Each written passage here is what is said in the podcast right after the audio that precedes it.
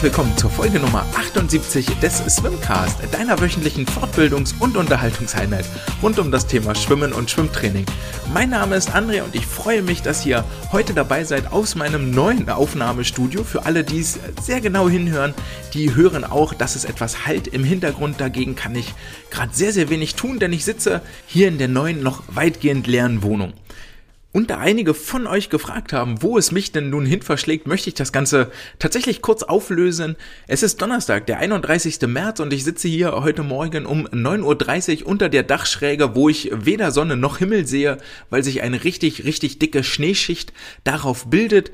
Und der ein oder andere weiß es damit wohl auch. Ich grüße aus dem schönen Hamburg, aus der Hansestadt und werde jetzt in den kommenden vier Wochen das Leben eines Internatskindes nachleben.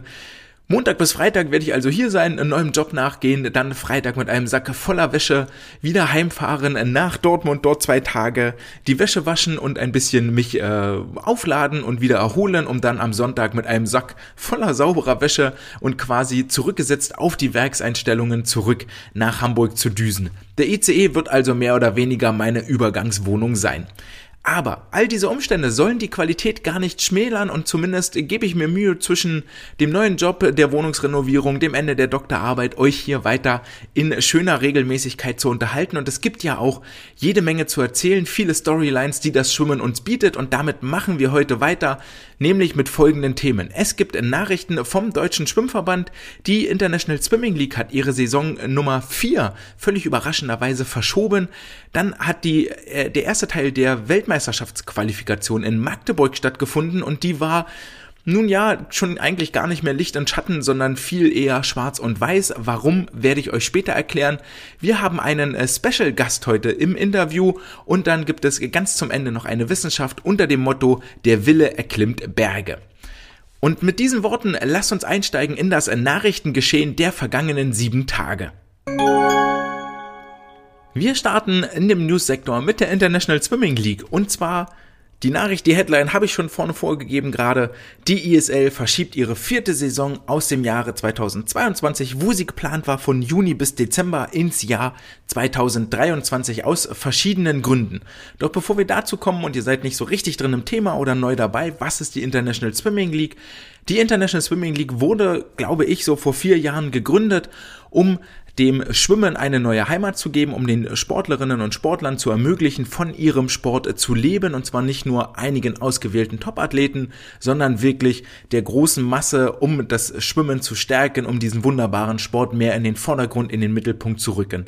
Die ISL ist also eine professionelle Sportliga auf privater Basis, nicht von nationalen oder Weltverbänden organisiert, ähnlich wie man das aus dem amerikanischen Sport kennt, wo auch die NBA ja ein Zusammenschluss mehrerer Vereine, mehrerer Clubs ist, ähm, die alle kapitalistische Interessen haben. So ähnlich ist es hier bei der ISL auch. Es gibt einen Gründer, Konstantin Grigorischin, Ukrainer, der sein Geld mit ganz viel äh, Energiewirtschaft gemacht hat, mit Energieunternehmen. Und der hat gesagt, Schwimmen, geiler Sport, hier habt ihr 40 Millionen Euro pro Jahr. Wir machen damit eine ordentliche Liga auf äh, in einem handlichen Format, zwei Stunden pro Wettkampftag, dass man sich das auch angucken kann, machen eine große Show mit Licht, mit DJ, mit Announcer, holen die Stars der Szene zusammen, bezahlen sie vernünftig, im Gegensatz zur FINA und dann gucken wir, dass wir das Schwimmen und die, die Öffentlichkeit, die Aufmerksamkeit für das Schwimmen auf ein neues Level hieven. Dazu gehören acht Vereine früher als Gründungsmitglieder, jetzt inzwischen sind es zehn Vereine, zehn Clubs, die dort gegeneinander antreten und die Sportler schwimmen halt nicht nur für sich oder schwimmen eigentlich gar nicht für sich, sondern ausschließlich für ihren Verein, für ihre Mannschaft und sammeln für den Punkte. Schafft ein neues Gefühl. Ähm, auch einige deutsche Athleten schon dabei gewesen, die diesen Zusammenhalt exakt mit diesen Worten beschreiben und sagen, das ist das, was es auszeichnet. Unter anderem eine Katrin Demler, die meinte, die ISL äh, 2019 oder 2020 äh, hat dafür gesorgt, dass ich den Badeanzug nicht an den Nagel hänge, sondern weiter schwimme und ähm, dem Schwimmsport erhalten bleibe. Und ich glaube, so ging das ganz, ganz vielen, die dort mal diese Wettkampfluft, diese etwas andere Wettkampfluft zum traditionellen Wettkampf äh, geschnuppert haben. Die FINA fand das Ganze nicht so toll, hat daraufhin auch Klage eingereicht. Das Verfahren ist immer noch anhängig in den USA hat aber schlussendlich auch erkannt, okay, wenn wir die Sportler halten wollen, dann müssen wir sie an unserem Vermögen und an den Geldern, die wir als FINA verdienen, dann müssen wir sie daran teilhaben lassen. Was dazu führte, dass jetzt äh, auch bei den FINA-Events, bei Weltcups und bei Weltmeisterschaften richtig, richtig Geld verdient werden kann für die Schwimmerinnen und Schwimmer, um das Schwimmen aufs nächste, next professionelle Level zu heben.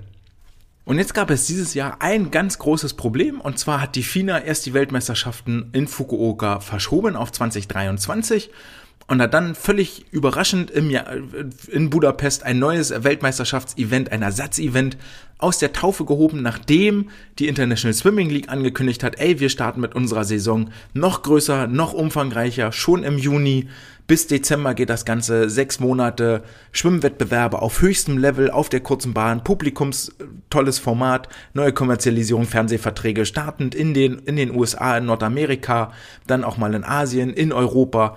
Ähm, und wollte diese Lücke eben genau damit füllen. Dann kam die FINA ums Eck und auf einmal war es der große Clash zwischen ISL-Saison, wo jedes Wochenende mindestens ein Match, also vier Mannschaften gegeneinander antreten, zwischen der FINA, die ihre Weltmeisterschaften organisiert, der LEN, dem Europäischen Verband, wo noch Europameisterschaften stattfinden, plus es gibt noch die Commonwealth Games, wo äh, viele namhafte Nationen dabei sind und den verschiedenen Nationalmeisterschaften, dann soll es noch die Weltcup-Serie geben, es gibt noch die Kurzbahn-WM und da hört ihr schon raus, das kann eigentlich nicht gut gehen.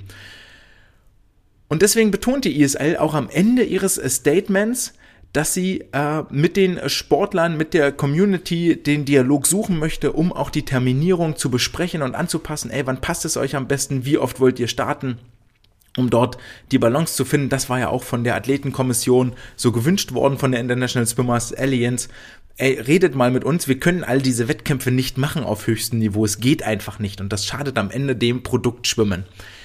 Jetzt gab es in diesen Pressemitteilungen, die die ISL verschickt hat, aber eine große Diskrepanz. Und zwar hat sie zum einen der Presse gegenüber in einem Statement geäußert, ey, wir haben aktuell einen Krieg in der Ukraine, der hat zahlreiche Familien, Leben und Häuser zerstört.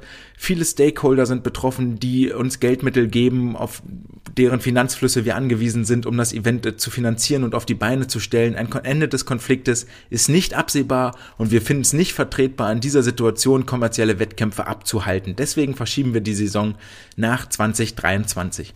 Betonen aber auch am Ende, dass die ISL auf gar keinen Fall verschwinden wird, sondern durch äh, neue Projekte, unter anderem mit einer Junior League und mit dem mit einer Kooperation der Masters Schwimmer, äh, sie weitermachen möchte und auch durch nicht wettkampfbezogene Events der verschiedenen Vereine weiter mit der mit der Fanbasis in Kontakt bleiben möchte.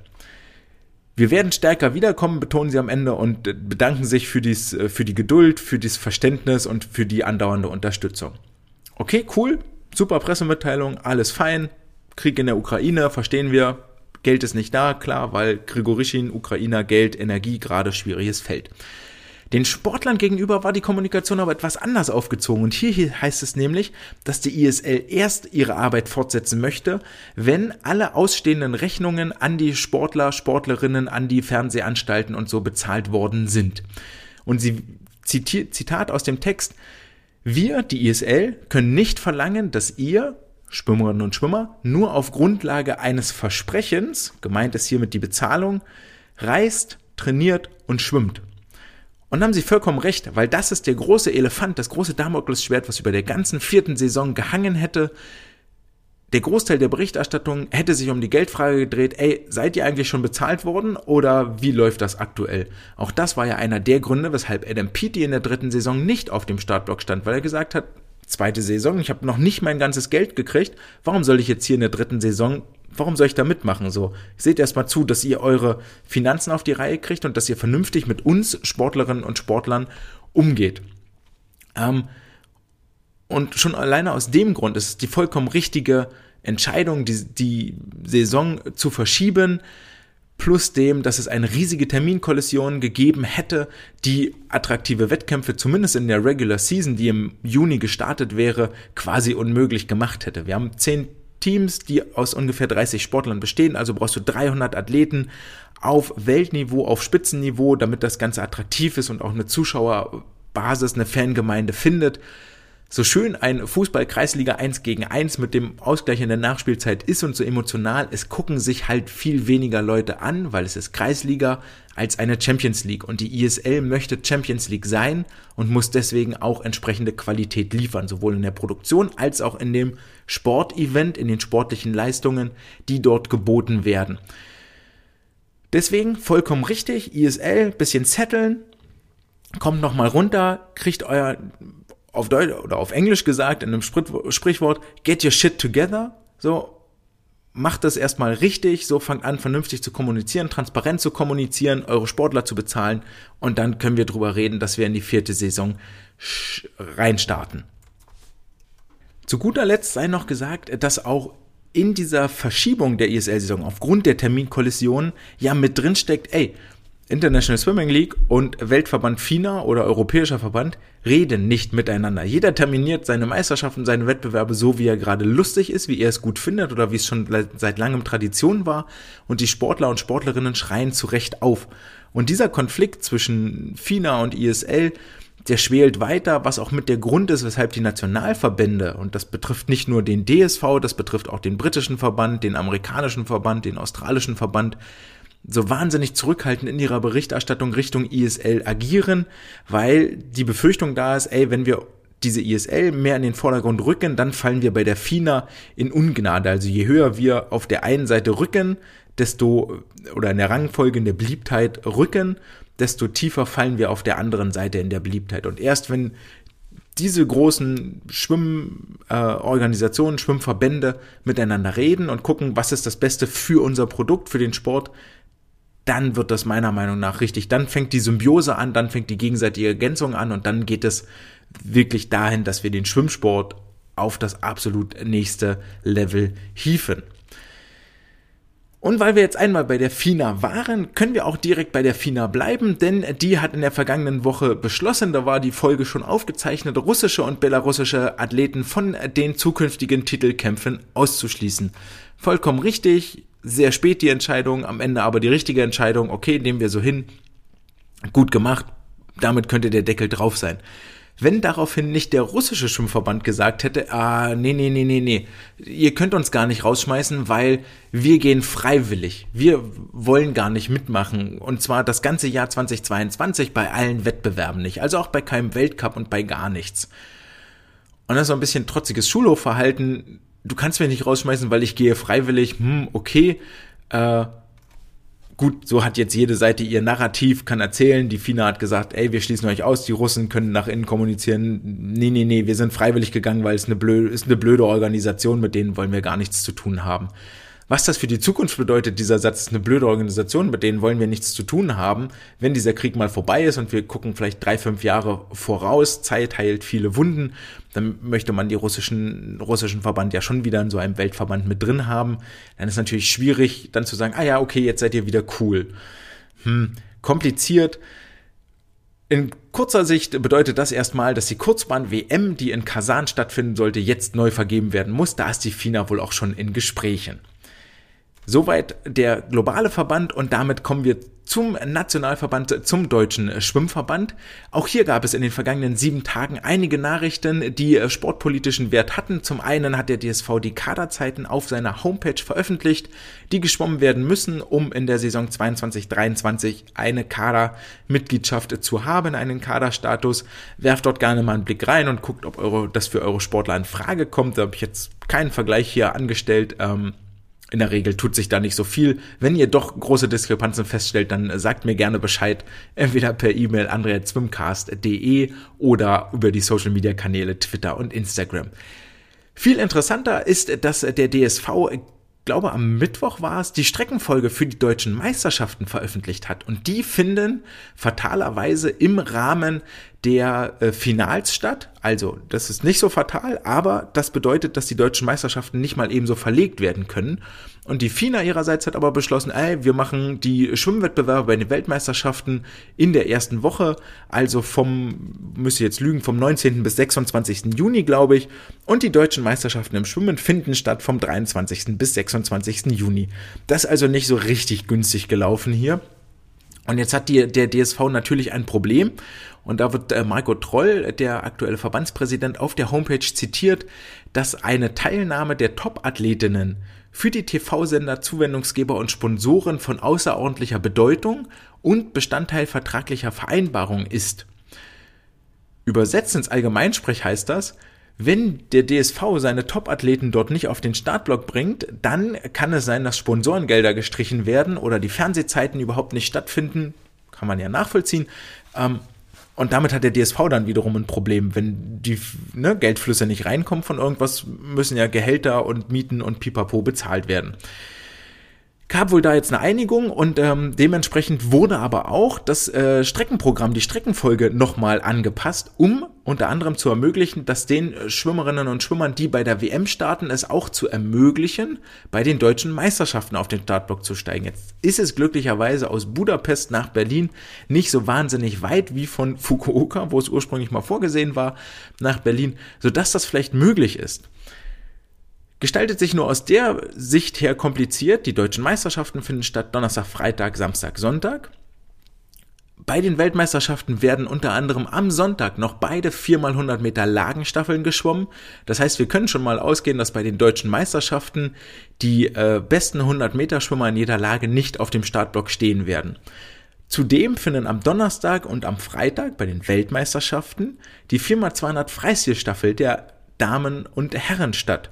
Das heißt, die vier besten 200 Meter Schwimmer, Schwimmerinnen werden wohl nicht bei den deutschen Meisterschaften auf dem Startblock steigen. Und das ist schon mal ein ganz schöner Schlag ins Kontor. Wir können also vielleicht davon ausgehen, dass 16 der besten Sportlerinnen und Sportlern alleine durch Staffeleinsätze bei der WM in Budapest gebunden sind und deswegen nicht in Berlin sein können. Und das ist natürlich nicht so richtig cool. Der DSV hat aber die Streckenfolge angepasst und vermutlich genau aus dem Grund die 100 Delfin, 100 Rücken, 100 Brust auf den Donnerstag und Freitag bei den deutschen Meisterschaften gelegt, um dann vielleicht am Freitag alle in einen Flieger zu setzen und zu sagen, okay, am Sonntag seid ihr ja dann in äh, Budapest und könnt dort die Staffeln mitschwimmen, die ja durchaus realistische, vollkommen realistische Final, möglicherweise sogar Medaillenchancen hat. Die 200 Freistil bei den deutschen Meisterschaften finden am Samstag statt, Gut wird dann wohl keiner dabei sein, der in der Staffel gestartet ist. Vielleicht bei den Frauen, die am Donnerstag ihre Firma 200 Freistil haben. Ich meine sowohl den Vorlauf als auch das Finale. Bei denen wäre es dann wohl möglich, vorstellbar, dass sie am Samstag in Berlin auf dem Startblock sind. Bei den Herren, die am Freitag ihre Firma 200 Freistil Staffel haben, ist das wohl eher unwahrscheinlich. Ein bisschen schwierig gestaltet sich für mich hier die Diskussion, dass die 200 Meter Rücken der Männer sowohl bei den deutschen Meisterschaften als auch bei den Weltmeisterschaften am Donnerstag ausgetragen werden. Und hier ist es durchaus so, dass mit Lukas Mertens und Christian Diener zwei Aktive in Reihen des DSV unterwegs sind, die bei der Weltmeisterschaft realistische Finalchancen über diese Strecke haben. Und den Start nimmt man sich jetzt weg, weil die 200 Meter Brücken der Männer hätte man sonst auch meiner Meinung nach auf den Sonntag bei den DM packen können und dafür zum Beispiel die 200 Brust der Frauen auf den Donnerstag legen können, weil dass wir ein 200 Brustfinale sehen, eine deutsche Aktive bei den, bei den Weltmeisterschaften ist wohl ausgeschlossen. Wo die dann also liegen, völlig egal, die können überall hin. Ähm, außerdem äh, ähnliches gestaltet sich für die 1500 Freistil der Männer, die sowohl bei den Weltmeisterschaften als auch bei den deutschen Meisterschaften am Samstag stattfinden. Hier natürlich auch ganz vorne zu nennen äh, Florian Wellbrock als aktueller Weltmeister über die Kurzbahn und als absoluter Medaillenkandidat, wobei davon auszugehen ist, dass Florian so oder so nicht bei den deutschen Meisterschaften dabei sein wird, weil im Anschluss an die Beckenwettbewerbe, also dann am Montag oder Dienstag, noch die 10 Kilometer im Freiwasser sind. Also das, er wird wohl so oder so nicht in Berlin sein. Vielleicht am Donnerstag kurz für Interviews und Presse, aber auf, kann mir nicht vorstellen, dass er aktiv ins Wettkampfgeschehen einsteigen wird. Es sind für ihn am Donnerstag und am Freitag auch gar keine Strecken vorgesehen, die er in Berlin schwimmen könnte. Also keine 400 Freistil, keine 800 Freistil, keine 1500 Meter Freistil. Doch die 800 Freistil sind am Freitag, sehe ich gerade. Aber er wird nicht Freitag die 800 Freistil schwimmen und am Samstag die 1500 Freistil bei der WM. Das wird nicht passieren. Generell ist es so, dass das ganze Samstags-WM-Programm auch identisch bei den deutschen Meisterschaften stattfindet, nämlich die 50 Delfin der Frauen, die 50 Rücken der Männer, die 50 Brust der Frauen, die 50 Freistil der Frauen sowie die eben angesprochenen 1500 Meter Freistil der Männer. Also hier ist das Programm komplett gespiegelt, wobei das nur bei den 1500 Metern wohl eine Rolle spielt. Die 50er sind ja traditionell aktuell nicht so stark beim DSV, dass wir dort realistische Finalchancen bei den bei der WM haben. Halte ich für ausgeschlossen. Selbst Halbfinale wird schon eine schwere Hausnummer sein. Dafür allerdings sind die 400 Meter Lagen der Frauen bei den deutschen Meisterschaften am Donnerstag und bei den Weltmeisterschaften am Sonntag. Und auch hier halte ich es für fast ausgeschlossen, dass wir über die 400 Meter Lagen bei den Frauen eine deutsche aktive in Budapest am Start sehen werden, aber vielleicht äh, strafen mich Julia Görig oder Zoe Vogelmann dort auch Lügen. Summa summarum glaube ich ein sehr, sehr schwieriges Konstrukt, hier wirklich eine richtige Lösung zu finden. Wenn wir einen Blick werfen auf die Strecken ähm, bei den deutschen Meisterschaften, sind die 400 Lagen 100 Delfin, 200 Rücken, 1500 Freistil am Donnerstag, am Freitag auch ein kurzes Programm und Samstag und Sonntag finden dann alle 50er statt.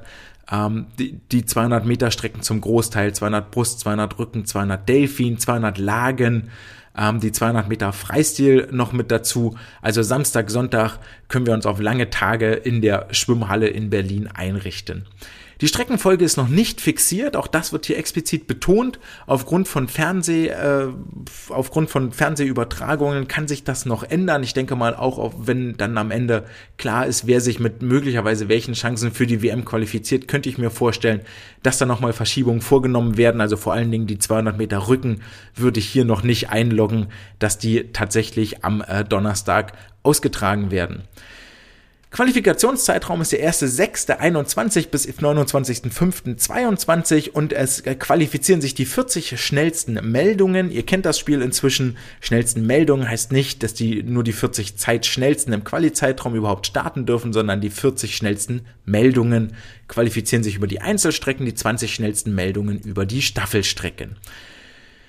Schöne Meldung noch zum Ende zur Ausschreibung zur Streckenreihenfolge. Zusammen mit den Paraschwimmern werden die ja, wie sagt man das jetzt am besten, äh, ohne jemanden zu diskriminieren, werden die nichtbehinderten Aktiven auf den Startblock steigen und das, ein, äh, das ist ein Konzept, was sich schon bei den Briten und bei den Australiern bewährt hat und wirklich sehr, sehr schön war, auch gerade bei den Australiern mit so kurzen Einspielern, wo die äh, Parasportler kurz vorgestellt wurden im Fernsehen, dort Amazon hatte das übertragen. Ähm, ja, die Hoffnung, dass sich hier auch ähnliche Begeisterung dann für das Paraschwimmen entwickelt. Soweit die Nachrichten aus der Verbandspolitik, aus den Büros der Funktionären. Lasst uns runtergehen, 10, 20 Schritte die Treppen nach unten ans chlorgefüllte Becken zu den Wettkampfberichten des vergangenen Wochenendes. Und hier natürlich ganz oben, ganz weit vorne dabei der Quali-Wettkampf, der erste von drei deutschen Quali-Wettkämpfen in Magdeburg. Und wir werden zuerst über die nackten Zahlen sprechen und dann am Ende einen tieferen Blick in die Statistik werfen. Ähm, ja, let's go. Es gab zwei Normerfüller für die Europameisterschaften im äh, gesonderten U21 Normbereich. Wir gratulieren Julia Görig über die 400 Lagen in 445,15 zur Norm und Lara Seifert über die 400 Meter Freistil in 414,05. Bei Julia sehen die ersten 100 Delphi noch nicht so richtig gut aus. Eine 1,06 hier, da ist sicherlich noch der ein oder andere Meter und die ein oder andere Technikjustierung äh, zu tun. Lara Seifert ihrerseits hat äh, ihre Bestzeit von den deutschen Jahrgangsmeisterschaften aus dem Oktober um vier Sekunden verbessert und auch hier gab es einen Vereinswechsel. Sie schwimmt nicht mehr für die Chemnitzer, sondern ist nach Magdeburg an den dortigen Stützpunkt in die Trainingsgruppe gegangen. Die Erwachsenen EM-Normen, Erwachsenen Anführungsstrichen EM-Normen wurden erfüllt von insgesamt äh, sieben Aktiven über die 400 Meter Lagen dürfen sich Marius Zobel und Paul Sellmann über einen vorläufigen EM-Startplatz freuen. Beide mit neuer Bestzeit, Marius 4.18.61, Paul in 4.19.12 denkbar knapp unter der Pflichtzeit geblieben, was vor allen Dingen für ihn daran lag, dass er mit 57 Sekunden über die letzten 100 Meter Freistil richtig, richtig flott unterwegs war. Die 800 Meter Freistil-Norm hat erfüllt Celine Rieder, die in 8,35,66 zwei Sekunden schneller war als noch im Dezember in Magdeburg beim dortigen ersten Qualifikationswettkampf. Über die 400 Meter Freistil hat Leonie Kuhlmann die, beste, die Pflichtzeit erfüllt, 4.12.37, lassen noch Raum zur Verbesserung, 4.06 ihre Bestzeit. Ihre Splitzeiten waren 1.01, 1.04, 1.04 und 1.03. Also hinten raus war da durchaus noch etwas Kraft. Auch sie kam ja wie ihre äh, Trainingskollegin jetzt Nele Schulze, die über die Bruststrecken brilliert hatte, aus dem, frisch aus dem Trainingslager, war zusammen mit Angelina Köhler die einzigen, die ähm, im Trainingslager in der Türkei waren und jetzt hier vom Berliner Team auf den Startblock gestiegen sind. Unter anderem Ole Braunschweig war daheim geblieben. Ebenfalls über die 400 Meter Freistil knackte Sven Schwarz die EM-Normen 348,85, schwamm er so schnell wie nie zuvor und legte einen negativen Split ins Wasser, ein Konzept, das uns über die weiteren Wettbewerbe verfolgen wird. In 1,55 über die ersten 200 Meter und 1,53 über die zweiten 200 Meter reichte es für ihn zu einer neuen Bestzeit. Dann ging es weiter über die langen Freistilstrecken. 1500 Freistil äh, erfüllte Niklas Frach vom SV Gelnhausen in 15.08.53 die EM-Norm und über die 200 Meter Freistil schwamm, Lukas Mertens die EM-Norm 1.47.18. Die Splitzeiten hier 53.3 und 53.9. Das heißt, das Team für die Europameisterschaften in Rom ist um einige Personen angewachsen und auch das Team für die Weltmeisterschaften in Budapest ist etwas größer geworden. Und hier war es wohl vor allen Dingen ein sehr, sehr schönes Wochenende im Wohnzimmer der WG Gose Mertens, denn sowohl Isabel Gose erfüllte eine Pflichtzeit für die WM über die 800 Meter Freistil, darf sich also auf mindestens einen weiteren Start freuen. Über die 400 Freistil ist sie gesetzt. Die 800 Freistil kann sie jetzt einen Haken dahinter setzen. In 8.23.88 blieb sie unter der WM-Norm, war damit so knappe zwei Sekunden langsamer als bei den Olympischen Spielen in Tokio, schwamm aber in 4 Minuten 11 und 4 Minuten 13 beinahe zwei gleichmäßige Splitzeiten. Mit dieser Zeit, mit der 823, belegt sie aktuell in der Weltjahresbestenliste den Platz Nummer 9. Lukas Mertens seinerseits erreichte drei neue WM-Quali-Normen über die 1500 Freistil, über die 400 Meter Freistil und über die 200 Meter Rücken. Und wie er sein Wochenende erlebt hat, das hört ihr gleich im anschließenden Interview.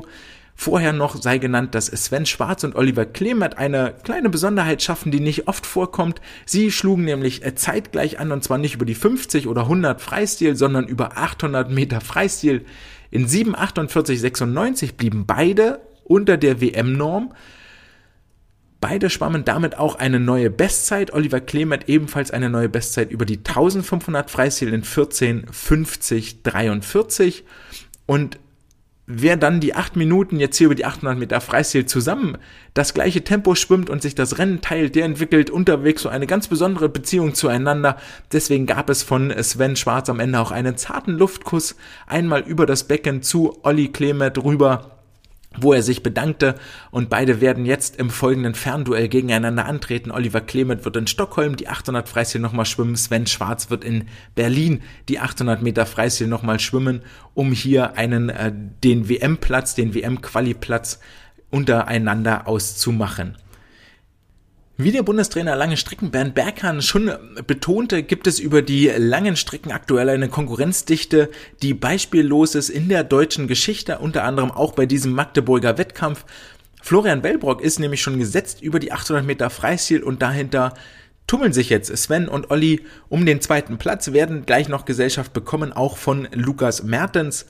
Vorher allerdings Oliver Clement über die 1500 Freistil, aufmerksam war, hat das gerade mitbekommen, auch die WM-Norm erfüllt, 1450 43 war damit acht Sekunden schneller als bei seiner Zeit, die er im Dezember noch geschwommen ist und splittete das Rennen ebenfalls ziemlich zeit- oder, oder quasi identisch. Und zwar von 0 bis 800 Meter brauchte er 7 Minuten 55 und von 700 bis 1500 Meter, also für die letzten 800 Meter, ebenfalls 7 Minuten 55. Und auch diese Splitzeiten, die ich jetzt hier genannt habe, diese negativen Splits oder sogar gleichmäßigen Splits, die sind unter anderem Thema in dem nun folgenden Interview mit Lukas Mertens. Herzlichen Dank für deine Zeit und ich wünsche euch jetzt gute Unterhaltung bei dem Gespräch von Lukas und mir zum vergangenen Wochenende. Dann freue ich mich und heiße ganz herzlich willkommen die neue Nummer eins der Weltrangliste über die 1500 Meter Freistil den Dreifach-Normerfüller über die 1500 Freistil, 400 Kraul und 200 Rücken für die Weltmeisterschaften in Budapest vom vergangenen Wochenende. Herr Sage, herzlichen Dank, dass du so spontan Zeit hast und äh, willkommen im Sumcast, Lukas Mertens. Ja, danke schön. Danke, dass ich hier sein darf. Ich freue mich. Ja, ich habe es schon gerade angerissen, äh, ganz kurz. Es geht ganz klar um äh, dieses äh, wahnsinnig herausragende und beeindruckende Wochenendergebnis. Und die erste Frage, die sich da natürlich anschließt, wie geht's dir mit diesen Ergebnissen? Wie, wie schlagen die dir aufs Gemüt? Ja, mir geht's schon, ich fühle mich schon wohl und ganz gut damit. Ähm, definitiv sicherer als davor, ähm, dass ich jetzt schon, ja, also ich sag mal zu 99 Prozent, Prozent qualifiziert bin. Also es kann natürlich immer noch jemand kommen, der schneller ist. Aber ja, ich bin jetzt erstmal beruhigt. Ich schwimme die 1500 jetzt auch nicht mehr. Ähm, das heißt, es liegt jetzt an den Jungs, ob ich mit darf oder nicht. Ähm, aber ich bin guter Dinge, dass es auf jeden Fall reicht. Und über die 200 Rücken denke ich auch nicht, dass da noch zwei schneller werden. Und ja, also ich freue mich auf den Wett Wettkampf in Stockholm. Da darf ich mhm. ja nochmal über die 200 und über die 800 beweisen, dass ich es auch noch vielleicht ein bisschen schneller kann. Ja. Ja.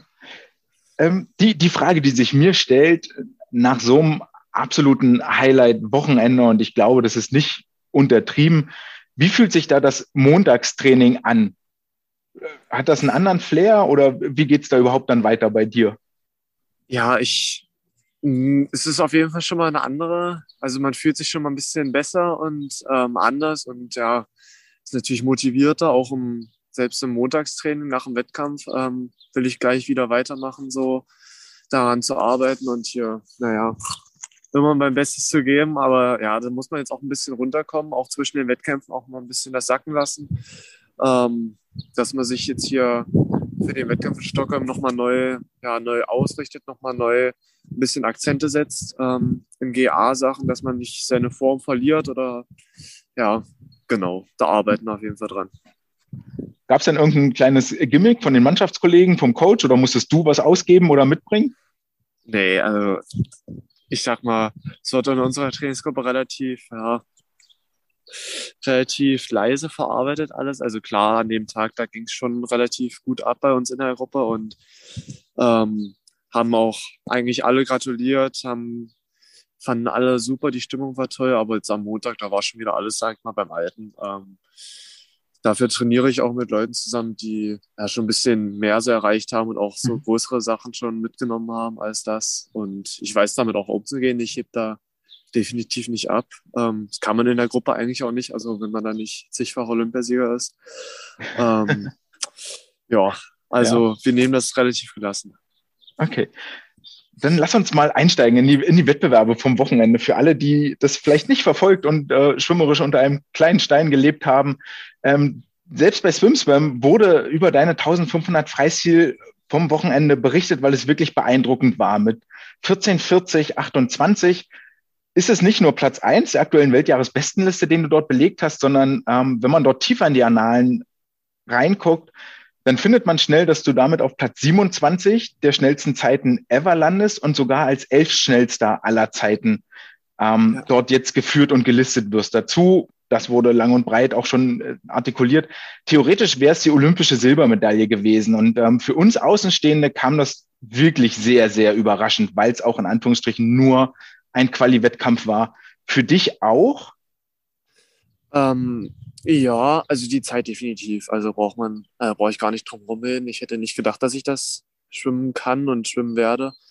Ähm, ja, ich habe mich an dem Tag einfach sehr gut gefühlt. Ich habe ähm, tolle Vorbereitung gehabt ähm, im Trainingslager mit Florian und Oliver Klemann zusammen. Ich habe ja die ganze Zeit mit meinen direkten Konkurrenten auch trainiert, kann man schon sagen, und mehrere Wochen schon auf das Rennen hingefiebert und mich mental einstellen können. Also es hat es hat wirklich alles gepasst und ja, also ich konnte das erstmal gar nicht fassen, als ich angeschlagen habe. Ich konnte keine Emotionen so richtig zeigen. Das ist im Nachhinein vielleicht ein bisschen schade, so was, dass ich das ein bisschen bereue, aber ich in dem Moment habe ich mir, ich weiß gar nicht, was bei mir vorging, so, ja, die Zeit, was soll ich jetzt machen? Das ist jetzt krass, aber ich wusste gar nicht damit umzugehen. Ja. Ach, schön. Ja, ja, schön, sehr, sehr menschlich, sehr ehrlich. Du hast angesprochen, ja. ihr seid erst vor kurzem aus der Sierra Nevada wiedergekommen. Dort wart ihr im Höhentrainingslager. Wie viel Pause war zwischen dem, zwischen der Zurückankunft in Magdeburg aus der Sierra und ähm, woran habt ihr dort gearbeitet? Also Tage waren nicht viel zwischen, also Dienstag, Mittwoch, Donnerstag und dann ging es gleich los. Also drei Tage, ja, so Rückanpassung. Ähm, da haben wir natürlich ein bisschen wettkampfspezifischer noch gearbeitet, also ein bisschen runtergefahren mit den Kilometern, auch vor dem Wettkampf mal. Ähm, ja, sonst ähm, haben wir da nicht so viel anders gemacht. Wie gesagt, Kilometer weniger, ähm, Intensität ein bisschen höher, so wettkampfspezifische Sachen, so wie Renntempo, ähm, Renntempo-Sachen ein bisschen öfter. Ähm, ja, aber sonst hat sich das eigentlich nicht so angefühlt, als wenn ich da eine 1440 schwimmen könnte bei dem Wettkampf. Ähm, so bin ich auch irgendwie in den Wettkampf so ein bisschen reingegangen. Ich bin jetzt noch nicht topfit, aber dann lief's und dann habe ich das voll mitgenommen, alles. Wie ist, wie ist das Gefühl, wenn du dort unterwegs bist? Also Florian hatte das damals nach Abu Dhabi, nach seinem äh, Weltmeistersieg mit einem Actionfilm verglichen, der bei ihm dort im Kopf abläuft. Hast du ein ähnliches Szenario im Kopf? Wie erlebst du das Rennen? Was geht da bei dir ab? Äh, das Rennen, das erlebe ich eigentlich relativ konzentriert. Also danach, im Nachhinein freue ich mich halt natürlich über alles und kann erstmal alles verarbeiten. Aber beim Rennen, da bin ich voll, voll im Rennen und will voll meinen Plan durchziehen. Das war ja auch sonst manchmal das Problem bei mir, dass ich vielleicht manchmal gar keinen Plan hatte. Manchmal ist der Plan nach 1000 Metern ähm, ja irgendwo hin aber nicht, in, nicht ins Becken. Ähm, da ist mir der Plan ein bisschen verloren gegangen und diesmal hat das voll geklappt. Ähm, ich habe mir was vorgenommen, wie ich das schwimmen will. Ähm, Florian hat mir da auch ganz gut in die Karten gespielt, ähm, dass, wir, dass wir da ein bisschen Tempo gemacht hat, dass ich die letzten 300 dann weggehen konnte halt. Das war mhm. sehr, das war sehr gut. Ähm, ja, aber ich habe eigentlich mich nur auf mich konzentriert da in dem Rennen, also nichts, an nichts anderes gedacht. Ja kommunizierst du, das ist ja so eine, so eine Frage bei den Langstrecklern, die haben ja Zeit mit dem Beckenrand oder mit den Coaches zu kommunizieren. Das geht in Magdeburg auch, weil es ja nicht weit weg ist. Natürlich äh, im Tokyota-Becken oder in Abu Dhabi ist es nicht möglich, weil da die Trainer irgendwo auf den äh, Rängen sitzen. Aber kommuniziert ihr dort mit Gesten, Zeichen? Wusstest du unterwegs, auf welcher Linie du bist? Äh, ich habe manchmal zu einem Trainer geschaut. Ähm, der hat halt immer so Zeichen gemacht, dass ich gut in der Zeit liege mit so vielleicht einen Daumen nach oben oder dass er mal wild gefuchtelt hat mit seinen Armen. Das heißt, dass ich ein bisschen schneller machen musste. Ähm, aber ich habe da vielleicht zweimal rüber geguckt. Ähm, er hat die ganze Zeit äh, definitiv was gemacht, aber ja, ich wollte mich jetzt dann wirklich auf mich konzentrieren, weil ich auch ja, gesehen habe, dass ich ganz gut liege, dass ich immer weiter von Oliver wegschwimmen kann. Bei Florian ist auch nicht mehr so viel, also dass er so viel zünden könnte, das habe ich auch bemerkt. Und ja, dann wollte ich einfach voll bei mir bleiben und das ja so gestalten, wie ich das, wie ich das kann. Und es hat ganz gut geklappt eigentlich. Ganz gut geklappt, ist äh, sehr zurückhaltend formuliert. Du hast schon gesagt, ihr habt auch viel an Taktik und an Rennen, ähm, Rennverhalten gearbeitet. Wenn man sich, wenn wir uns die Splitzeiten mal angucken, ich weiß nicht, hast du da schon einen Blick drauf geworfen ins Protokoll? Habt ihr das im Nachgang besprochen? Ja, also ich habe auch nur, ich habe nur die letzten 200 gesehen, dass ich da, glaube ich, eine 1,52 oder 1,53 nochmal draufgeschwommen bin oder mhm. sowas. Ähm, aber davor, die Splitzeiten habe ich mir jetzt noch nicht angeschaut. Nee, da okay. hatte ich noch keine Gedanken für gefunden. äh, ich will darauf hinaus, weil das auffällig war, auch, auch Isa ist bei ihren 400 Freistil ähnlich geschwommen. Flo Bellbrock hat das über die 1500, glaube ich, ziemlich äh, even gesplittet, das Rennen. Und bei dir ging das nochmal eine ganz andere Richtung. Über die, also von 0 bis 800 hast du 7 Minuten 54 gebraucht. Für die 700 bis 1500, also die zweiten 800, 756 in die 400er reingegangen ist es eine 356, 357, 355 und die letzten 400 von 1100 bis 1500 Meter sogar eine 350 und das ist also unfassbar schnell. Ja. Ähnliches Szenario zeigte sich auch über die 400 Meter Freistil. Auch dort hast du negativ gesplittet, 1,54,5, 1,51,6. Und ähm, ich fand, dieses Szenario hat sich so ein bisschen durchgezogen. Äh, war das das, wo ihr hin wolltet? Ist das etwas, wo ihr explizit dran gearbeitet habt? Äh, ja, ähm, sonst war so manchmal, manchmal mein Problem, dass ich ähm, zu sehr angeholzt bin, zu schnell vorne war, ähm, dass ich da zu viel Kraft schon gelassen habe.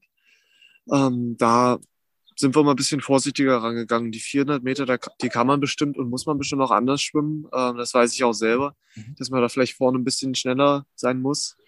Ähm, in dem Moment hat es gut geklappt, hat es für den, sage ich mal, Sieg und die Zeit gereicht, aber auf internationaler Ebene muss man das auch schon ein bisschen anders schwimmen können und das kann ich auch, denke ich, aber ich hatte ja noch die 200 Rücken da im Knochen, wo ich mir ein bisschen zurückgenommen habe bei den 400 am Anfang und dann halt die letzten 200 Euro out gegangen bin. Ja.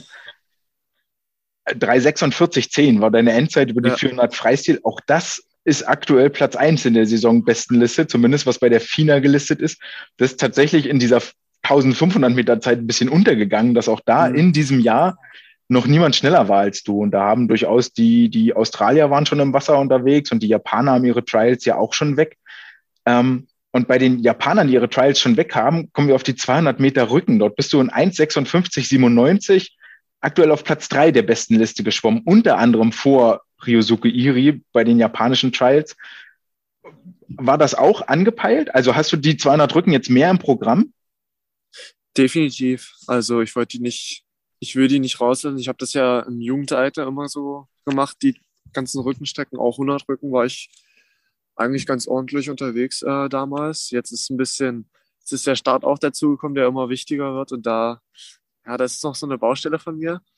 Aber die 200, die möchte ich definitiv nicht rauslassen und die lassen wir auch im Wettkampfprogramm drinne. Ähm, auch für die internationalen Wettkämpfe möchte ich das gerne schwimmen weiter. Ähm, genau, also dass man so ein bisschen, ja, mal was anderes macht, nicht nur Kraulschwimmen, dass man das auch im Training ein bisschen übt, ein bisschen variiert, ist mir ganz wichtig. Mhm. Guter Punkt. Wie viel Trainingszeit ist denn aktuell in Kraul und wie viel verbringst du auf dem Rücken?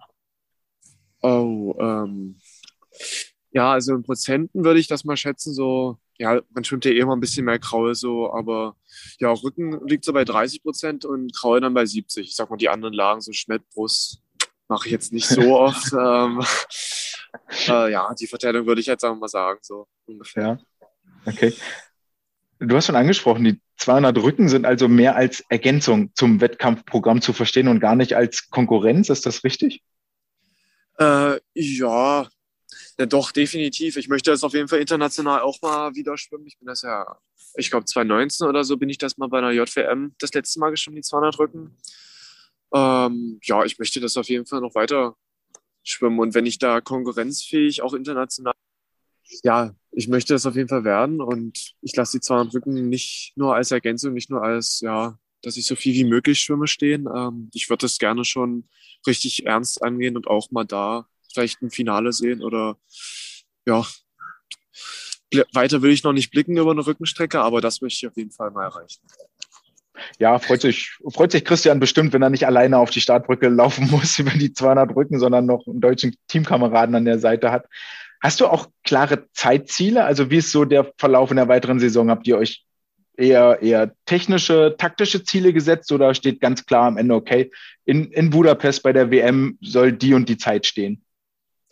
Nee, da soll schon eine Zeit stehen. Also ich weiß ja, wie ich die 200 schwimmen muss und was ich dafür trainieren muss. Ähm, ich denke eine 1,56,5, wenn die da am Ende steht, also nochmal ungefähr eine halbe Sekunde, hätte ich auch ganz gute Chancen auf dem Finale. Also Mhm.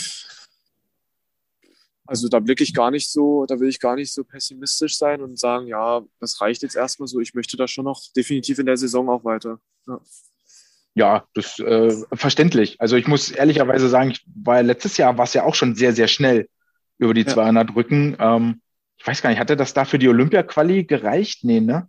Nee, knapp nicht. 400. war das. Ja, ja. das, ähm, hatte ich da, war, war, da schon auffällig und verfolgt und es tat mir ein bisschen weh, dass es nicht gereicht hatte, beziehungsweise dann, glaube ich, auch hinten runter fiel ähm, ja. irgendwo. Wie ist denn jetzt so der weitere Saisonplan? Wie, wie sieht das aus? Du hast angesprochen, du bist nochmal in Stockholm unterwegs, über die 200, 800 Freistil und dann Richtung, genau. Richtung Sommer. Wie ist da so die Planung bei euch, bei dir? Also wir werden nach der, nach den Stockholm, äh, nach den Wettkämpfen in Stockholm werden wir nochmal ins Trainingslager fahren in die Höhe für drei Wochen ähm, zur Vorbereitung für die WM. Genau, dann schwimmen wir ja die WM mit und danach, mhm. ähm, danach ist eigentlich kein Trainingslager mehr, also im Ausland äh, vorgesehen. Werden wir zu Hause trainieren ähm, bis zur EM. Also wir nehmen auf jeden Fall beides voll mit, ist ja relativ viel Zeit dazwischen. So. Ja. Okay. Hast du persönliche Ziele im, im Ende des Jahres, dass du in den Herbst gehst und sagst, okay, Saison 21, 22 war ein voller Erfolg, wenn? Wenn ich mindestens ein ähm, Finale gesehen habe bei der WM, ähm, das ist auf jeden Fall ein Ziel von mir. Das hätte ich eigentlich letztes Jahr schon erreichen können bei Olympia. Ähm, wenn ich dann, wenn meine Nerven dann nicht so, sag ich mal, versagt hätten oder mich die ganze Atmosphäre so erschlagen hätte, wie, wie ich sage, wie es ein paar da wahrscheinlich ähm, getan haben. Aber ja, das wäre in Budapest mindestens das Finale über die ja, 1500 mit der Zeit das stehen die Finalchancen ja nicht so schlecht und auch über die 400 und die 200, das ist nicht unrealistisch. Ähm, ja, muss man schauen. Es wird ein hartes Programm, aber ich versuche über mehrere Finals da reinzukommen. Ähm, Final über Medaille möchte ich noch nicht reden. Also das wäre noch viel zu weit. Ja, Finale ist ja auch erstmal, du bist noch sehr jung. Ne? Ja. Also das, ich glaube, hat da auch letztes Jahr bei Olympia äh, viel Erfahrung sammeln. Wenige, die es da, glaube ich, beim ersten Ab Auftritt tatsächlich bis ins Finale schaffen. Was würdest du sagen? Du hast es gerade kurz angesprochen. Lass mich da nochmal nachfragen. Wenn die Nerven mitgespielt hätten, was ist das in Anführungsstrichen Problem bei Olympia? Äh, ja, definitiv die Atmosphäre, so die ganze Halle, die, die Leute, die da sind, davor das olympische Dorf. Also es ist einfach so viel Neues, eine ganz andere Kultur da in Japan. Das sieht anders aus als in Deutschland. Die Menschen sind anders. Es prasseln so viele Eindrücke einfach auf einen und da wird Schwimmen gefühlt von der Hauptsache eigentlich zu so einer Nebensache, die im Kopf da dann rumgeistert. Und das war auch mein Problem, dass ich mir, ja, dass, dass ich mir zu Gedanken über andere Sachen gemacht habe, zu viele Gedanken. Und dann war ich nicht mehr bei mir selbst, bei meinem Rennen, sondern irgendwo anders im Dorf oder ja, hm. das war das Problem. Ja, verstehe, verstehe. Paris ist ja auch nicht mehr weit, die nächsten zwei Jahre, 2024. Ähm, da dann spätestens die Chance, aber vorher ja schon in Budapest die Möglichkeit, äh, das Finale zu erreichen. Ja. Dann hast du noch abschließende Worte. Möchtest du noch was sagen, was loswerden? Hm, nee, eigentlich, eigentlich nicht. Ähm, nee, also besonders, also was Besonderes war jetzt nicht bei dem Wettkampf oder davor. Also alles, ich gehe meinen Weg. Genau. Und ja, ich freue mich auf die kommenden Aufgaben sehr. Dann drücke ich dir die Daumen dafür, wünsche alles Gute für eine erfolgreiche Saison und dass wir uns vielleicht im Herbst wiedersehen und deine Ziele erreicht sind, dass wir zwei Haken dahinter setzen können. Jo, ich mich auch. Danke dir. Gerne. Ciao. Okay, ciao. Ihr habt es gemerkt, die Soundqualität war nicht allererste Sahne, aber es geht ja mehr um den, also von, von Lukas war sie allererste Sahne, nur meine Seite hat ein bisschen geschwächelt, aber ich glaube, Lukas hatte den deutlich interessanteren Part zu erzählen und wirklich ein, ja, sympathischer junger Kerl und der dieses Wochenende ganz am Ende als etwas nichts Besonderes bezeichnet hat und da ziehe ich dann doch schon meinen Hut. Ähm, wir hören da nämlich raus, dass der Weg für ihn auf gar keinen Fall zu Ende ist, sondern dass wirklich nur eine Zwischenstation war, den Haken zu setzen und der Big geht ganz klar nach vorne und nach oben Richtung Weltspitze, Richtung WM-Finals. An der Stelle auch nochmal alles Gute dafür und ich äh, hoffe, dass du deine Ziele diese Saison und auch in den kommenden Jahren erreichen wirst und wir uns nochmal wieder hören werden. Was ist jetzt das Fazit, das von diesem ersten Teil der WM-Qualifikation hängen bleibt? Das erste Fazit ist, dass je länger die Strecke wird, desto besser war es bei diesem Wettkampf. Ich weiß nicht, ob ich da jetzt schon den kompletten ähm, Rückschluss auf die gesamte Quali oder auf den gesamten Zustand des DSV legen möchte, aber zumindest in Magdeburg war es so, je länger, desto besser, denn wir haben akute Platznot auf den 400, 800, 1500 Meter Strecken. Wenn wir uns das etwas genauer angucken, dann sieht, gestaltet sich das im Moment so, dass über die 1500 Freistil bei den Männern Lukas Mertens die, die Rangliste anführt, 1440, Florian Wellbrock 1447. Und wenn wir die Weltmeisterschaften uns ähm, angucken dort und die Weltmeisterschaftsnorm sehen, dann muss man unter 15 Minuten schwimmen. Beide sind weit drunter aber es sind bloß zwei Plätze zu vergeben. Florian Wellbrock ist gesetzt, weil er im Olympiafinale war und damit ist bloß noch ein Platz zu vergeben. Das bedeutet, dass vermutlich mit Oliver Clement, der in 1450 jetzt angeschlagen hat, ein Sportler zu Hause bleibt, der die WM-Norm erfüllt hat, aber aufgrund der Platzlimitierung nicht teilnehmen kann. Und das ist, das hat mir wirklich sehr, sehr lange nicht mehr im Deutschen Schwimmverband. Bei Olympia gab es dieses Kuriosum schon über die 400 Meter Freistil, da erinnere ich mich, wo Flo Wellbrock verzichtet hatte, was dann den Weg ja schlussendlich nur freigemacht hat für Henning Mühlleitner, der Vierter im olympischen Finale geworden ist. Also auch hier eine Leistungsdichte. Dazu kommt, dass für die Europameisterschaften die Pflichtzeit bei 15.08.85 liegt, da auch einer, ein Sportler mehr mitfahren darf, mit Niklas Frach aber auch noch ein Sportler mehr dazukommt, der die Norm erfüllt hat. Also auch hier wird mindestens einer zu Hause bleiben, der die entsprechende Quali-Norm erfüllt, aber aufgrund der Platzlimitierung nicht dabei sein darf. Und da haben wir über Sven Schwarz, in der in 1528 im Moment auf Platz 5 der deutschen Bestenliste liegt, noch gar nicht gesprochen, denn auch er sollte in der Lage sein, die EM-Norm zu erfüllen, wenn nicht sogar die WM-Norm zu erfüllen. Und da spielt die U21-Norm äh, dann schon gleich gar keine Rolle mehr, die sowohl für Lukas Mertens als auch Sven Schwarz als auch Oliver Klemet greifen würden. Über die 800 Freistil ist die Konkurrenz nicht viel geringer. Hier führt Florian Wellbrock die, die, Liste an mit 7 Minuten 42. Allerdings ist mit äh, Sven Schwarz und Oliver Klemet sind noch zwei weitere Sportler unter der Norm geblieben. Wellbrock ist gesetzt wegen Olympiafinale. Das heißt, es bleibt für die WM noch ein Platz offen. Und ihr habt es gehört im Interview, auch Lukas Mertens wird über die 800 Freistil nochmal angreifen. Also im Idealfall oder am blödesten Falle haben wir hier vier Aktive, die unter WM-Norm schwimmen, aber nur zwei dürfen mit. Gut, dass bei der EM dann einer mehr mit darf, aber auch dann bleibt immer noch einer zu Hause und da ist die U21-Norm auch immer noch nicht mit eingerechnet, wo dann ein Silas Beet auf einmal drunter fällt. Die U21-Norm sind 7 Minuten 58 und Silas ist schon 7,55 bei den deutschen Jahrgangsmeisterschaften geschwommen. Über die 400 Meter Freistil ist die Leistungsdichte ebenfalls groß. Henning Mühlleitner ist gesetzt wegen Olympiafinale für die Weltmeisterschaften und Europameisterschaften. Dann äh, Lukas Mertens vom Wochenende mit 3,46, Sven Schwarz mit 3,48, Silas Beeth mit 3,49 und Oliver Klemet mit 3 Minuten 50 befinden sich alle im Bereich der WM-Norm 3,46 oder der EM-Norm 3,49 beziehungsweise EMU 21 3 Minuten 50. Dort sind aktuell sogar vier Sportler drunter mit Lukas Mertens, Sven Schwarz, Silas Beeth und Oliver Klemet. Also wirklich, je länger, desto besser. Das ist unfassbar, welche, welche immense Leistungsstärke wir aktuell auf diesen Strecken haben. Und das schlägt sich auch, also das ist jetzt auf der auf der Männerseite. Bei den Frauen sieht das ähm, auch noch mal nicht ganz so extrem aus, aber auch hier mit äh, Sarah Wellbrock ehemals Köhler, mit Isabel Gose, mit Celine Rieder, mit Lea Boy haben wir da viele Erwachsene, die Richtung EM WM Normen schielen und dann in Richtung U21 ist es dann noch, dass eine Lara Seifert mit dazu kommt ins Rennen, dass eine Julia Barth mit dazu ins Rennen kommt, dass eine Leonie Mertens noch mit dazu kommt und ähm, also wirklich unfassbar. Über die 400 Meter Freistil kommt noch eine Leonie Kullmann mit dazu. Auch hier eine immense Leistungsdichte, aus der, aus der wir hoffentlich als deutscher Schwimmverband im Medaillenspiegel auch Kapital schlagen können.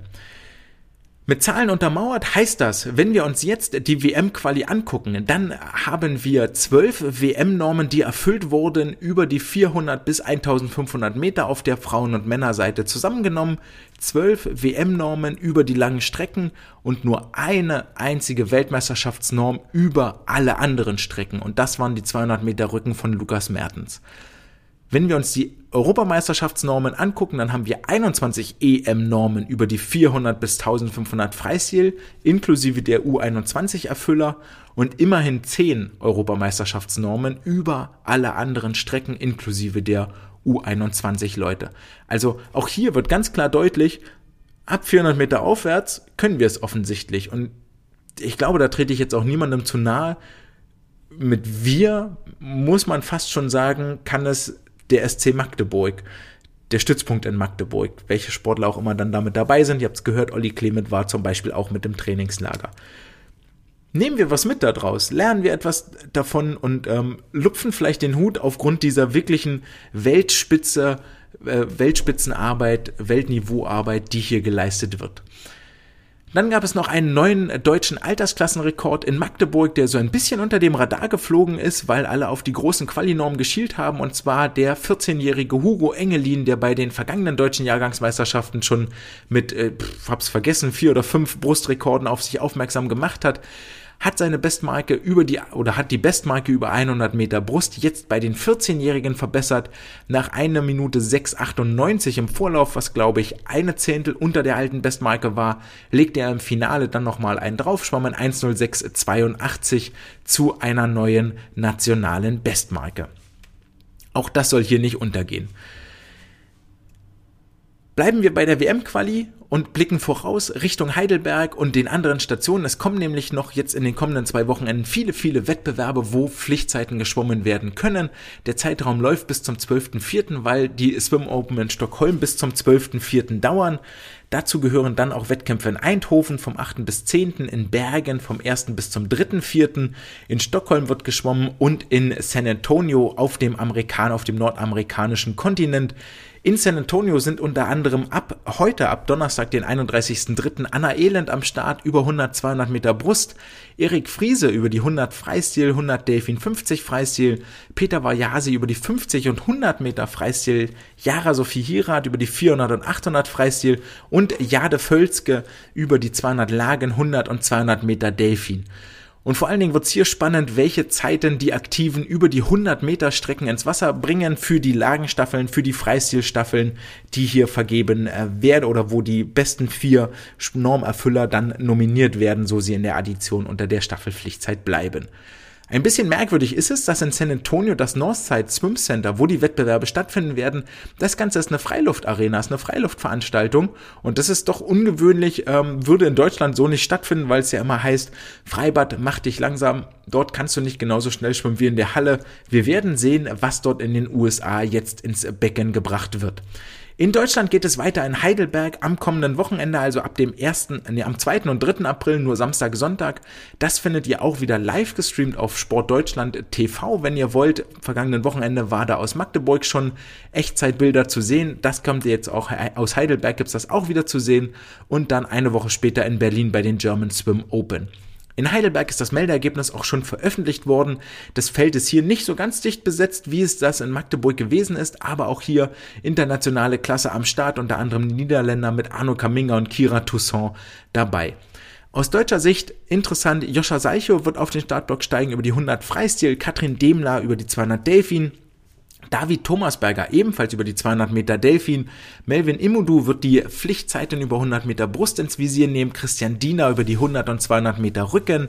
Sonele Öztürk über die 200 Meter Rücken. Hanna Küchler über die 100 Freistil. Über die 200 Meter Lagen wird es das Duell geben von Zoe Vogelmann gegen Katrin Demler. Über die 100 Meter Delfin werden sich äh, Luca Armbruster und äh, Tobias Schulrad duellieren. Jannis Merlin Willem von der SSG Leipzig wird die 200 Meter Brust attackieren. Die 100 Meter Rücken sehen den Wettbewerb zwischen Marek Ulrich und Christian Diener. Zoe Vogelmann wird die 400 Meter Lagen WM-Norm angreifen und mich vielleicht Lügen strafen aus meiner deutschen Meisterschaftsbetrachtung. Und die 50 Meter Freistil sehen einen Dreikampf zwischen vermutlich Jessica Felsner, Hanna Küchler und Juliana Dora Boxka trotz dieser ganzen Namen merkt ihr schon, die richtig großen Duelle, wie wir das in Magdeburg hatten und anvisiert haben, werden wohl ausbleiben. Viel Stückwerk, viele Einzelstrecken, viele Einzelkämpfer. Trotzdem drücken euch die Daumen auf viele weitere Normerfüllungen. Jetzt hatten wir schon wieder so viel zu bereden, dass äh, locker fast die Stundenmarke geknackt ist und waren noch gar nicht in den USA, wo die nationalen College-Meisterschaften ihr Finale gefunden haben, ihre Championships gefunden haben.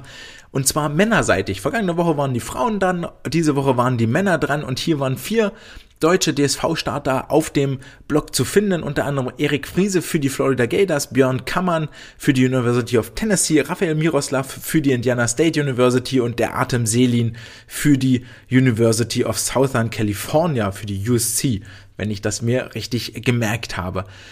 Und der erfolgreichste von all denen war eigentlich Erik Friese, der mit den Florida Gators am Ende auch auf dem dritten Platz in der Mannschaftswertung gelandet ist mit 374 Punkten und unter anderem in den Staffeln seinen Teil dazu beitrug. Direkt am ersten Tag setzte er das Ausrufezeichen in der 200 Lagen Staffel, wo er die Delfin Teilstrecke 19,36 Sekunden schwamm, damit seinen Teil zum Sieg der Gators beigetragen hat und mit diesen 1936 den schnellsten Delfin Split aller Zeiten hingelegt hat, zusammen mit Joseph, Joseph Schooling hält er jetzt den Rekord, wo es für Schooling 2016 hinging, nämlich zum Olympiasieg, wissen wir.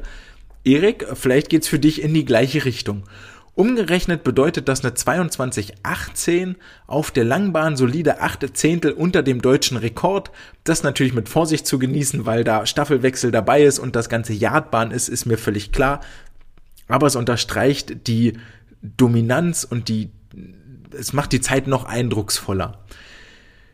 Über die 100, über die 200 Meter Freistilstaffel ähm, hat er dann ebenfalls nochmal eine richtig starke Zeit ins Wasser gelegt, ebenfalls für den Sieg äh, der Florida Gators beigetragen. In 1839 schwamm er als Zweiter die schnellste Zeit und blieb mit einer Wechselzeit von minus 0,03 Sekunden genau auf der Grenze, ab der es ein Frühstart wird. Bei minus 0,04 wäre es nämlich ein Frühstart gewesen und die Staffel disqualifiziert. Und in der Lagenstaffel, wir erinnern uns, waren es auch schon 0,00 ähm, Sekunden als Wechselzeit. Also auch dort schon wirklich auf Kante genäht. Schlussendlich war Erik mit dieser Zeit auch vier Zehntel schneller als vor ein paar Wochen und sorgte damit auch für den Sieg in einem spannenden Feld, wo die schnellsten sechs Staffeln innerhalb von sieben Zehntel angeschlagen haben.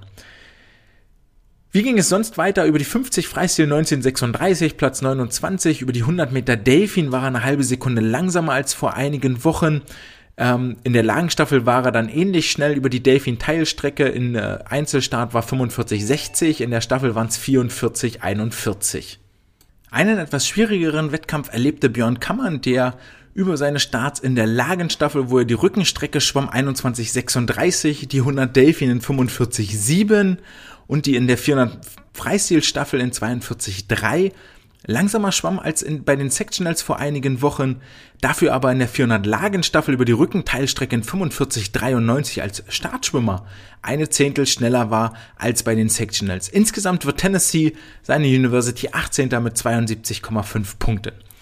Raphael Miroslav hatte ein wahnsinnig umfangreiches Programm. Ich glaube, das, das startstärkste von den vier deutschen Teilnehmern.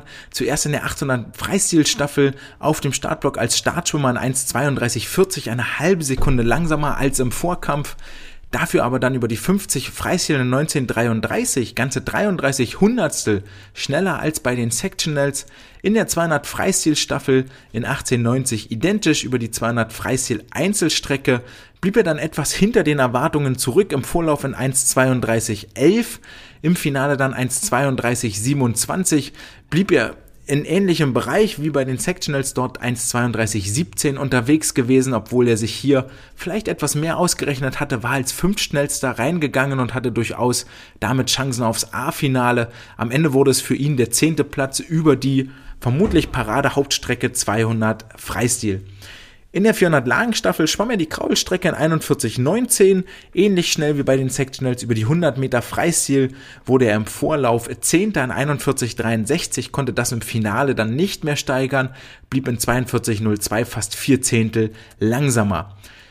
Zum Abschluss in der 400 Yard Freistilstaffel, die den zweiten Platz belegte. Herzlichen Glückwunsch zum Vizetitel in 41,91 Sekunden als Startschwimmer.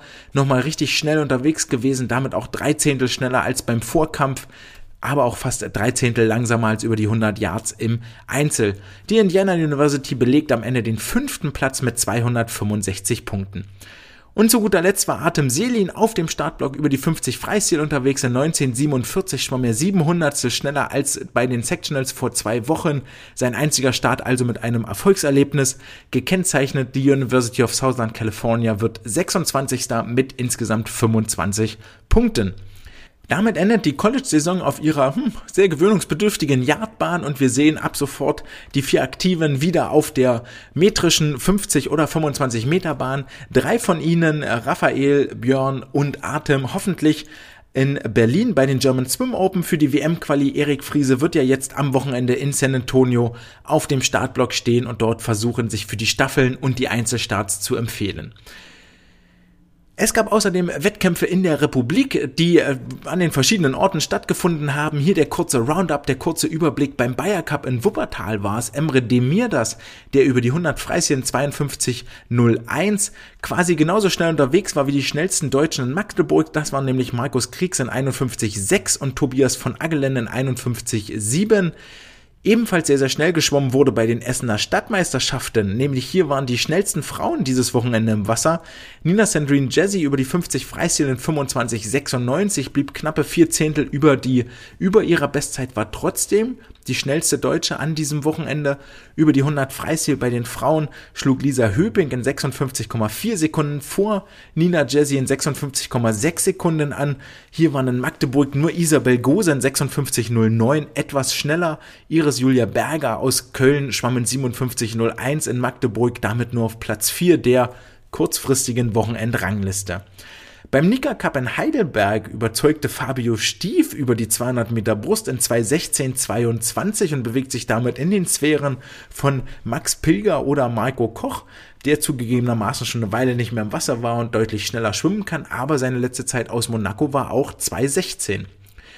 Und dann gab es noch eine Kuriosität, nämlich Kirill Lammert vom SC Delfin Lübeck war sowohl am Freitag in Magdeburg über die 50 Meter Delfin im Vorlauf und im Finale am Start, als auch dann an den folgenden beiden Tagen, Samstag und Sonntag, in Berlin beim Wasra Cup, wo er ebenfalls nochmal die 50 Delfins schwamm, dort nicht schneller war als in Magdeburg, aber in Magdeburg durch Abwesenheit glänzte, sich immerhin abgemeldet hatte, aber sich parallel für zwei Wettbewerbe, sich für zwei Wettkämpfe an einem Wochenende zu melden und dann zwischendrin noch den Ort zu wechseln, den Reisestress auf sich zu nehmen. Hut ab, äh, Respekt dafür, das muss man auch erstmal machen. Damit sind wir im Bilde, wie es um die Leistungsbereitschaft oder um den Leistungsstand der deutschen Schwimmerinnen und Schwimmer aktuell aussieht. In der nächsten Woche sind wir nochmal einen riesigen Schritt schlauer, weil dann nochmal einige Quali-Wettkämpfe durch sind und die äh, Nationalteams für die Europameisterschaften und die Weltmeisterschaften nehmen mehr und mehr Konturen an. Wir widmen uns jetzt der Wissenschaft der Woche, die vermutlich auch etwas mit dem Wettbe Wettbewerb zu tun hat, gerade vor allen Dingen auf den langen Strecken.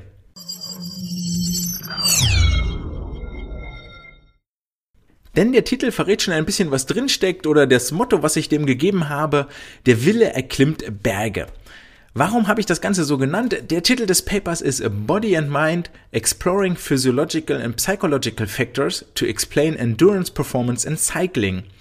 Das Ganze wurde veröffentlicht von Rötlin und acht anderen Wissenschaftler, Wissenschaftlerinnen im European Journal of Sports Science am 6.01.2022. Also wirklich hochaktuell die ganze Geschichte und worum geht's hierbei? Was ist die Motivation für diese Forschungsfrage? Die Forscher behaupten hier, dass im Ausdauersport, an deren Beispiel dem Fahrradfahren, ist es wissenschaftlich ziemlich exakt bewiesen, dass die VO2 Max, also die maximale Sauerstoffaufnahmefähigkeit oder Sauerstoffverarbeitungsfähigkeit, circa 80 Prozent der Leistungsvarianz innerhalb einer Gruppe erklärt. Das heißt, wenn ich mir so eine Gruppe nehme und ich habe nur die VO2 Max Werte, dann kann ich mit 80%iger Wahrscheinlichkeit vorhersagen, okay, so werden die Sportler ins Ziel kommen, wenn ich ihnen jetzt eine Ausdaueraufgabe gebe. Das heißt, mit diesem Parameter kann ich ziemlich genau vorhersagen, wer gewinnen wird. Zusätzlich aber betonen Sportler sehr, sehr gerne in Interviews, wenn sie gefragt werden, ey, warum hast du gewonnen, wie ist es gelaufen, wie sie mit dem Druck umgegangen sind, der auf ihnen gelastet hat oder wie motiviert sie waren zu gewinnen oder Person XY zu schlagen. Und es scheint dementsprechend so, dass aus der Erfahrung ein Zusammenhang zwischen der Psyche und den physiologischen Leistungsvoraussetzungen zur finalen Leistung oder dass dort ein Zusammenhang besteht zwischen der Psyche und den physiologischen Leistungsvoraussetzungen mit der schlussendlich finalen Leistung beziehungsweise Platzierung. Aber es ist quasi überhaupt nicht untersucht, äh, wie viel Prozent jetzt die, ähm, die Psyche dort wirklich beiträgt. Die VO2 Max haben wir gesagt 80 Prozent, aber es gäbe ja noch andere, wie eine Laktatbildungsrate oder äh, andere Geschichten, die auch zu einer Leistungserklärung beitragen. Also wir können nicht stumpf sagen, okay, die anderen 20 Prozent sind Kopfleistung.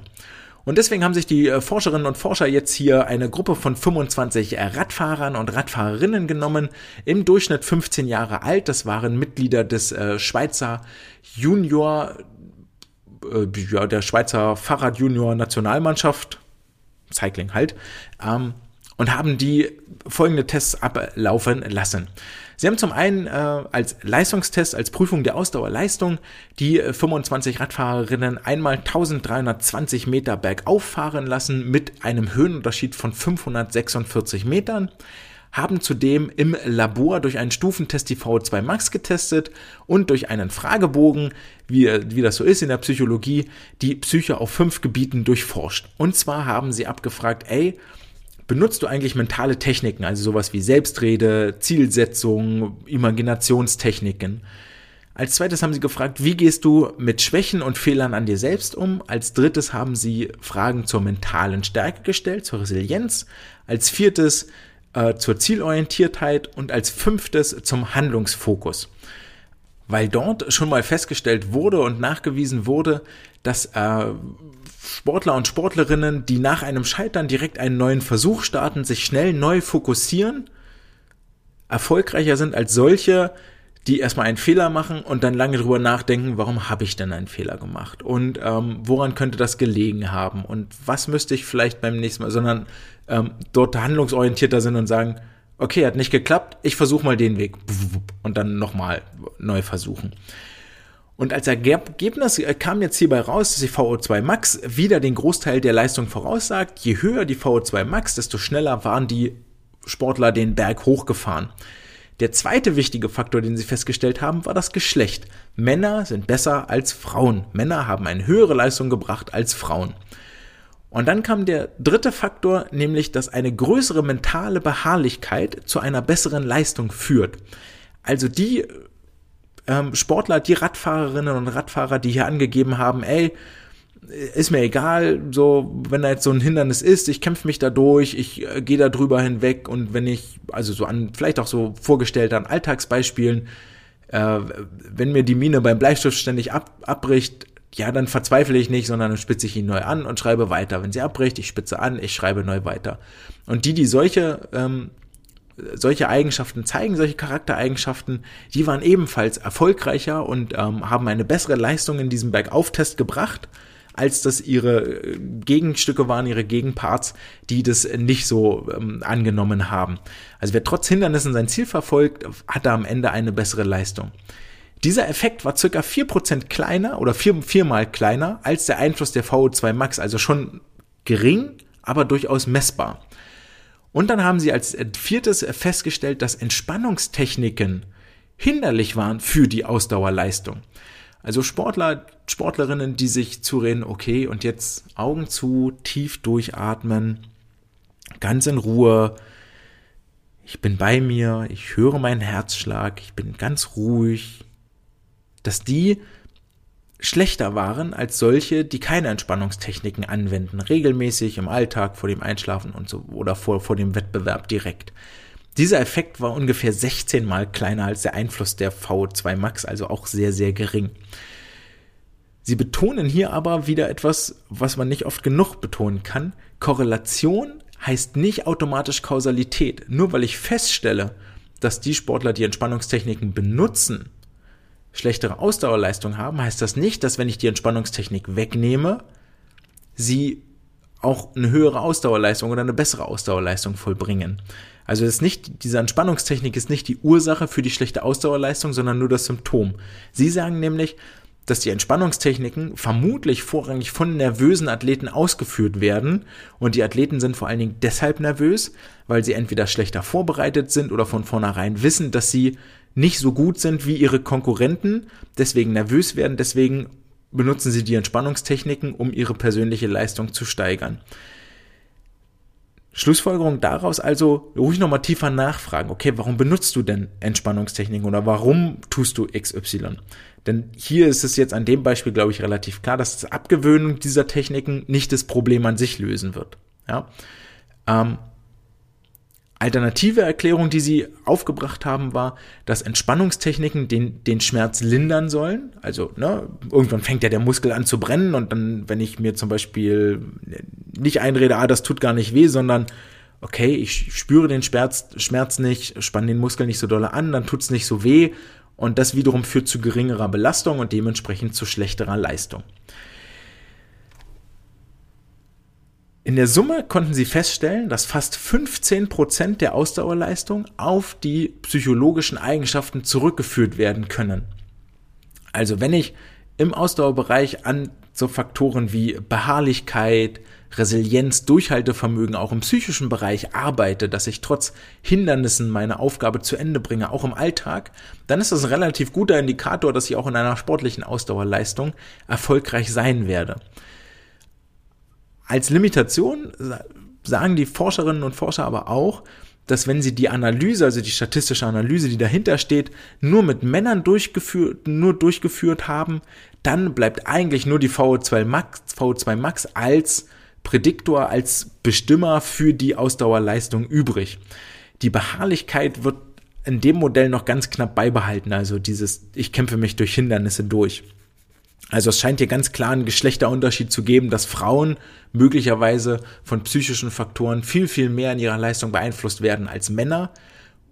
Alternativ könnte es natürlich auch sein, dass bei den Männern eh schon ausgesiebt wurde, die, die keine Beharrlichkeit zeigen, die kommen überhaupt nicht erst in dieses Nationalteam, also in die Probandengruppe und dementsprechend sind sie alle beharrlich und dann kann das keinen Einfluss mehr haben, wenn alle diese Eigenschaft haben.